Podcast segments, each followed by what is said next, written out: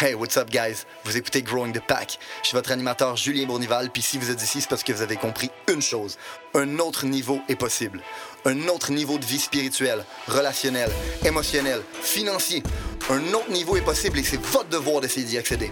Maintenant, vous pouvez continuer à blâmer votre boss, la lune, les étoiles si vous voulez, mais il a rien qui va changer tant que vous déciderez pas de changer. Let's fucking get it!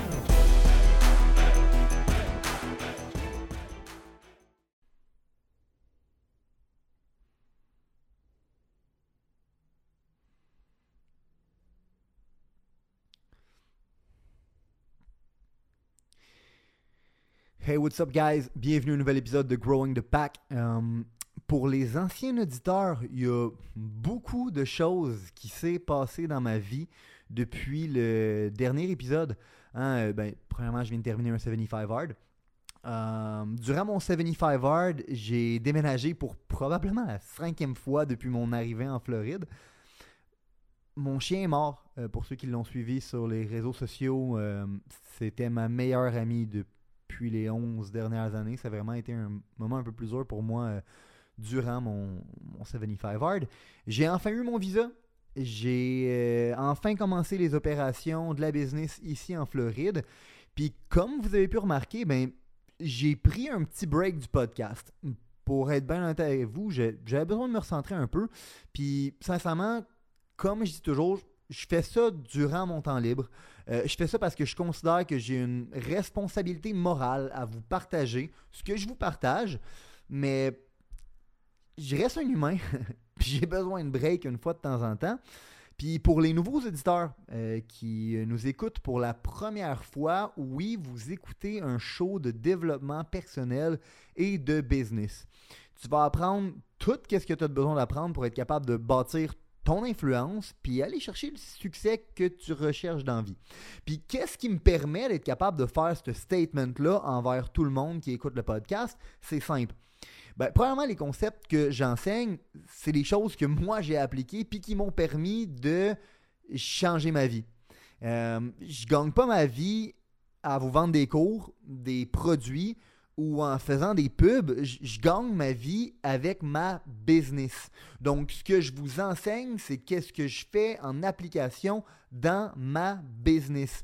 Puis en fait, ce que je vous enseigne, c'est aussi ce que j'utilise pour être capable de grandir ma business. Parce que qu'est-ce qui me permet de faire croître ma compagnie, c'est d'enseigner les principes qui m'ont permis de changer ma vie aux gens qui travaillent avec moi. Fait je vous partage tout ça dans le confort de chez moi en vous contant des anecdotes personnelles, puis en vous enseignant des principes qui, si ont fonctionné pour moi, puis pour le monde autour de moi, ben, il y a des calices de bonne chance qui fonctionnent pour vous aussi si vous décidez d'appliquer la recette.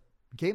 Fait je fais ça gratuitement en passant parce que je considère qu'une nation, c'est comme une business.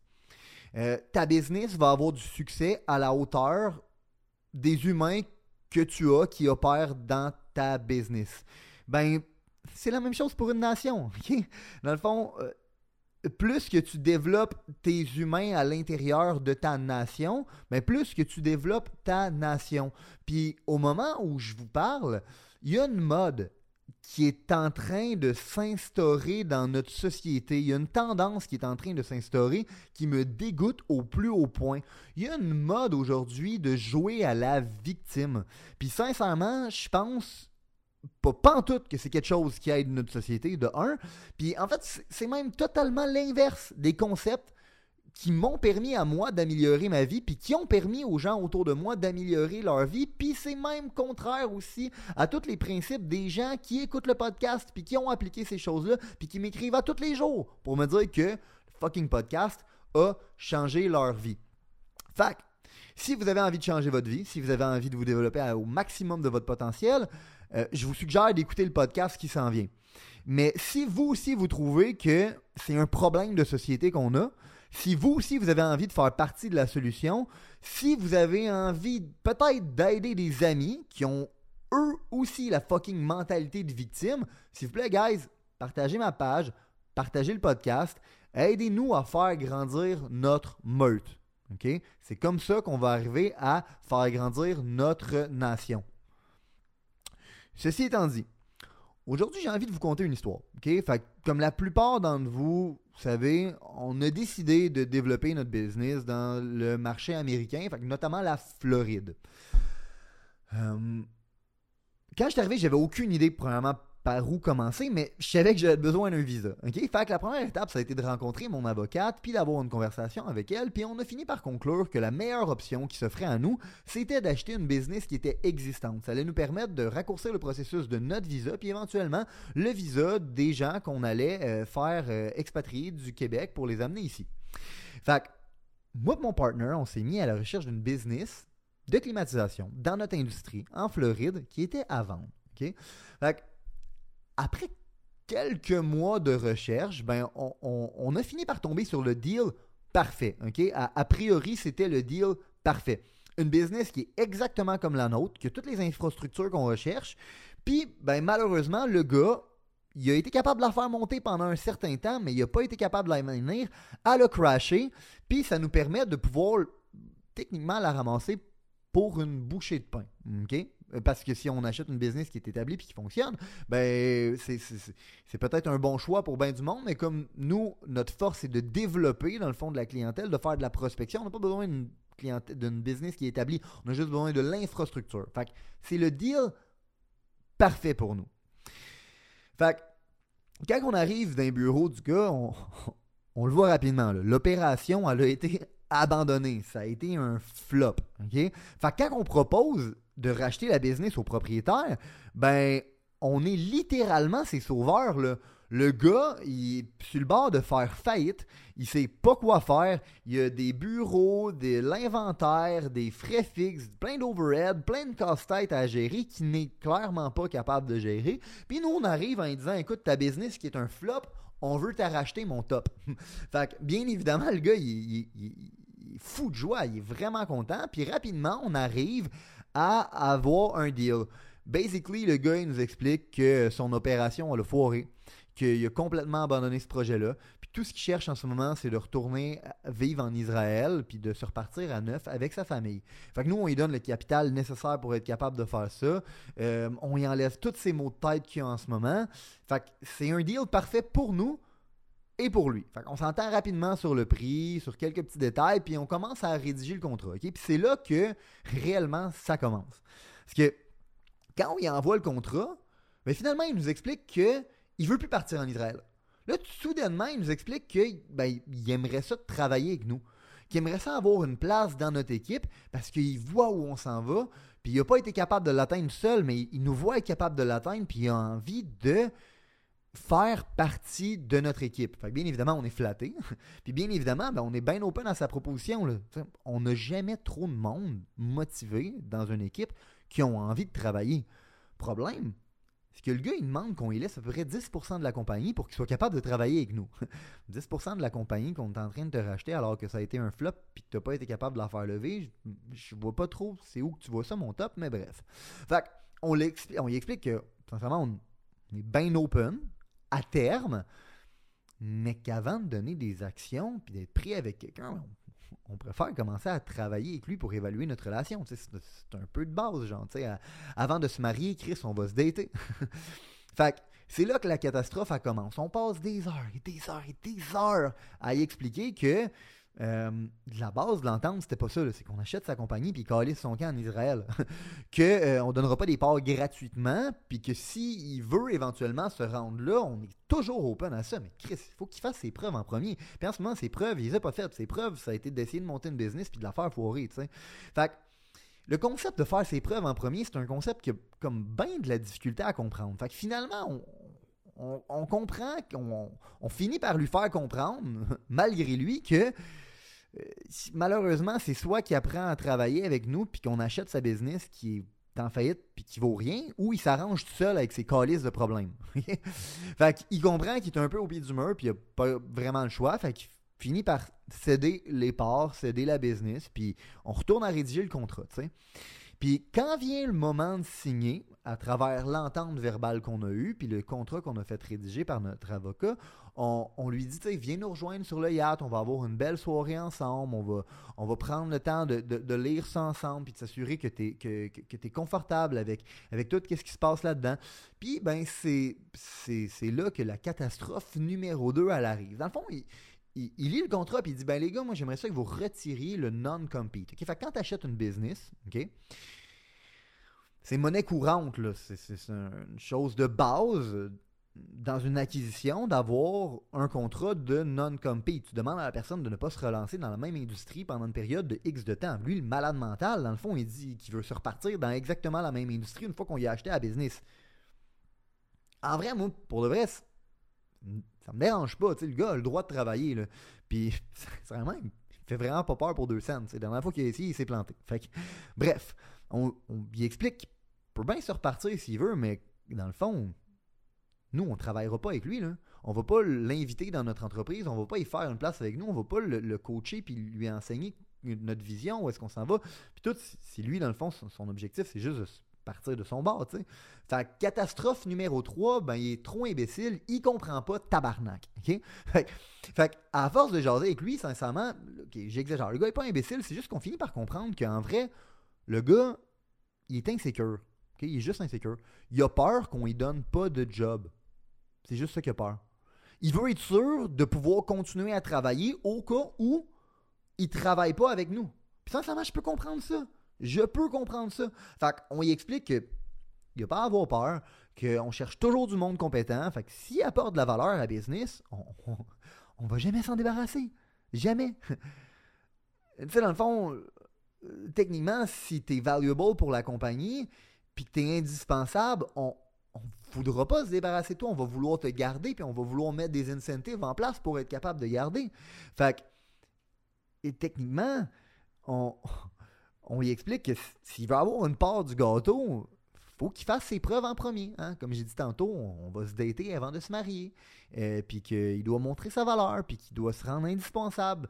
Malheureusement, ben, il comprend en deux minutes, mais il est tellement incertain qu'il demande quand même qu'on enlève le non-compete. Fait qu'on lui explique que, si on enlève le non-compete, il n'y a pas de trouble, mais nous, on n'a aucune obligation à travailler avec lui, puis il préfère ça comme ça parce qu'il voit ça comme une sécurité. Fait que bref, je raccourcis un peu l'histoire, mais finalement, on, signe le contrat, tout va bien, on soumet la demande à l'immigration, la demande à l'immigration est acceptée, mon visa est accepté, notre investissement est accepté.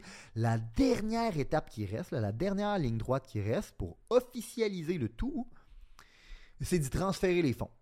Puis c'est à ce moment-là que la catastrophe infinie commence. Dans le fond, il ne veut pas nous donner ses infos bancaires parce qu'il veut rajouter des clauses au contrat. Dans le fond, il veut garder son nom. Il veut qu'on déduise son camion du prix de vente parce qu'il veut être capable de travailler avec, parce qu'il a peur qu'on lui passe pas. Puis, dans le fond, il veut euh, qu'on le laisse opérer sous notre entreprise parce que durant sa période de transition, il n'y aura pas de licence. Bref, il demande plein de trucs pour être capable de se baquer parce qu'il a peur qu'on ne travaille pas avec lui puis qu'on ne fournisse rien. Mais dans le fond, il demande plein de trucs que techniquement, s'il avait amené un peu de valeur, on lui aurait donné avec plaisir. Vous savez qu'est-ce qu'il y a eu en vrai? Vous savez c'est quoi qui est arrivé en vrai? Ben, il n'y a rien eu, tabarnak. J'ai appelé mon avocat, il m'a expliqué que le contrat était terminé, que s'il veut pas nous donner ses coordonnées bancaires, ben on s'en calisse, on n'a rien qu'à y envoyer le chèque par la poste, puis légalement, tout nous appartient. On peut saisir ses comptes, on peut saisir sa vanne, on peut saisir son équipement, on peut saisir tout ce qu'on aurait pu s'entendre de lui laisser à l'amiable pour qu'il puisse travailler avec nous puis qu'il soit confortable, mais qui voulait tellement s'assurer de garder par manque de confiance, ben on peut tout aller saisir ça demain matin. Fait la question qu'il faut se poser à travers toute cette belle histoire-là, c'est la suivante. Le manque de confiance que cette personne-là, elle avait, là, c'était envers nous que nous, on n'allait pas lui donner de la job? Ou envers lui et sa capacité d'exécuter sur ses promesses qui allait nous influencer à vouloir continuer à lui donner de la job. Si t'es confiant de ce que t'amènes sur la table, tu devrais pas avoir peur. Si tu es confiant de la valeur que tu amènes autour de la table, puis de à quel point tu es indispensable, tu rien à avoir peur. Les gens pourront pas se débarrasser de toi. Puis sincèrement, je sais que c'est dur à comprendre. Je peux comprendre sa situation. J'ai déjà été comme ça. J'avais tellement peur que le monde m'utilise que je donnais jamais mes trucs. En passant, je m'ouvre à vous sur mon podcast à 100%. Je ne hold rien back. Tout ce que je vous enseigne, c'est qu'est-ce que j'enseigne à mon monde, puis c'est qu'est-ce qu'on utilise pour win. Mais ça, c'est pas l'ancien Julien. L'ancien Julien avait tellement peur qu'il disait jamais entièrement sa vision, il disait jamais réellement où est-ce qu'il voulait s'en aller. Dans le fond, j'avais tellement peur que mon knowledge, ma vision, puis toutes ces choses-là soient utilisées contre moi, que finalement je m'ouvrais pas, puis en ne m'ouvrant pas, j'avais l'air weak. Puis pas j'avais l'air weak, j'étais weak. En vrai, c'était un manque de confiance flagrant envers moi que j'avais. Quand tu es confiant de où tu t'en vas, de ton plan, puis de ta capacité à t'y rendre, t'as pas peur de le partager, pareil comme je fais en ce moment avec vous sur le calice de podcast. Parce que tu sais quoi? Tu sais que tu vas t'y rendre anyway. Que le temps que ça va prendre à un autre compagnie ou à un compétiteur de comprendre ton plan, puis d'essayer de l'exécuter, ben toi, tu es déjà en train de l'exécuter. Fait que par définition, cette personne-là est déjà derrière toi. Si tu es conscient de la valeur que tu apportes à la table, tu n'as pas besoin de cette sécurité-là. Ta sécurité, c'est ce que tu amènes sur la table. Si tu n'es pas confiant de ce que tu amènes sur la table, c'est là que tu as besoin de sécurité, puis c'est là que réellement tu n'en as pas. Fait que quand tu es important pour une mission, il n'y a pas personne qui veut se débarrasser de toi. Tu es primordial pour la mission. Si tu ne l'es pas, puis que tu n'es pas capable d'exécuter sur tes promesses, puis tu, tu n'amènes pas de la valeur aux gens autour de toi, ben ouais, les gens vont vouloir se débarrasser de toi, puis tu as raison de vouloir essayer de te baquer.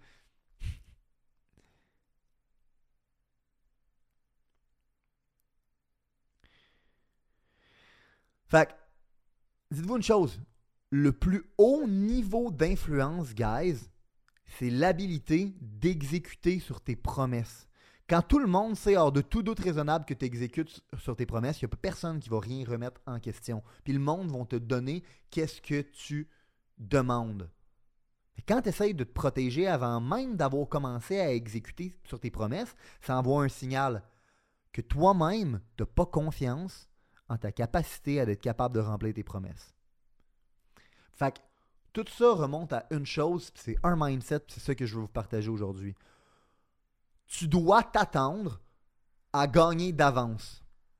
OK? Durant mon 75 Art, je vais vous donner un exemple sur moi. Durant mon 75 Art, j'ai déménagé dans ma nouvelle maison, j'ai eu l'acceptation de mon visa, j'ai commencé mes opérations aux États-Unis, puis je me suis acheté un truck Bentley, puis il m'attendait dans, le showroom avec une bouteille de champagne. Combien d'entre vous auraient eu envie de célébrer n'importe laquelle de ces choses-là? de popper la bouteille de champagne quand tu arrives dans ta nouvelle maison, de popper la bouteille de champagne quand tu ton truck Bentley, de popper la bouteille de champagne quand tu ton visa. Combien d'entre vous auraient décidé de célébrer? Vous savez c'est quoi la différence? J'ai absolument rien à célébrer parce que je m'attendais à gagner. Je m'attendais à avoir la maison que j'ai, rien de moins. Je m'attendais à avoir mon visa en venant aux États-Unis, rien de moins. Je m'attendais à avoir notre business à l'international, rien de moins. Je m'attendais à avoir ce genre de véhicule-là, rien de moins. Avant même de commencer, tout ça, c'était déjà gagné d'avance. Est-ce que vous m'avez vu célébrer quand j'ai terminé mon College de 75 Hard? Non. Pourquoi? Parce que je m'attendais à le terminer avant même de l'avoir commencé. Il n'y a pas de célébration pour de quoi qui est déjà acquis. Vous savez ce que j'ai fait aujourd'hui? J'ai fait mon gym deux fois, j'ai traqué ma diète, j'ai lu mes pages, plus que mes pages en fait, puis j'ai bu mon eau. Pourquoi? Parce que gagner, c'est une habitude, c'est pas de la chance. C'est quelque chose qui se fait over and over and over. Puis quand tu exécutes sur tes promesses over and over and over, les gens le savent. Puis c'est ça le plus haut niveau d'influence. Puis tant que vous ne serez pas à ce niveau-là dans votre cerveau, vous ne pourrez jamais vous attendre à gagner. Tu n'auras pas la vente que tu essaies de closer si tu n'es pas certain de l'avoir avant même d'avoir commencé. Tu n'auras pas la fille ou le gars que tu veux au bar si tu n'es pas sûr de pouvoir l'avoir. vous aurez jamais rien parce que les gens vont la sentir, votre insécurité. Si t'es pas sûr de pouvoir faire la vente, c'est parce que toi-même, t'es pas sûr que ton produit est bon pour ton client. Si t'as pas confiance en ça, toi, hors de tout doute raisonnable, comment tu veux que lui te fasse confiance? Si t'es pas sûr de pouvoir partir avec la personne de ton choix, c'est que toi, tu n'as pas confiance en toi. Si toi, t'as pas confiance en toi, pourquoi elle, elle devrait avoir confiance en toi, tabarnak? Fait que tant que tu t'attendras pas à gagner d'avance, tu vas jamais gagner. Puis tu vas être comme le tabarnak de gars dans mon histoire, à qui on a racheté sa business, puis qui aurait pu avoir une place dans notre business, mais qui a rien. Quand une équipe de winners va vouloir te donner l'opportunité de ta vie, à la dernière minute, ils vont décider de passer à côté de toi, tabarnak, puis rien te donner. Pourquoi? À cause de ton insécurité. Ton insécurité va avoir envoyé le signal que tu n'as rien à apporter. Fait que si tu as envie de gagner dans la vie, attends-toi à gagner avant même d'avoir commencé ou reste un fucking perdant. Si vous avez considéré que l'information, les principes, les valeurs qui ont été partagées aujourd'hui ont une certaine utilité dans la vie, vous allez non seulement vouloir appliquer les concepts, mais vous allez surtout vouloir les partager. Partager à un ami, partager une connaissance, partager à quelqu'un qui en a besoin. Growing the Pack, c'est avant tout un mouvement qui grandit à travers les gens qui fait grandir. C'est un mouvement qui permet de créer les leaders de demain. C'est seulement grâce aux gens comme vous qui comprennent que le développement du leadership est notre plus gros enjeu qu'on va réellement faire avancer les choses. Je vous remercie pour votre temps. Let's grow the fucking pack!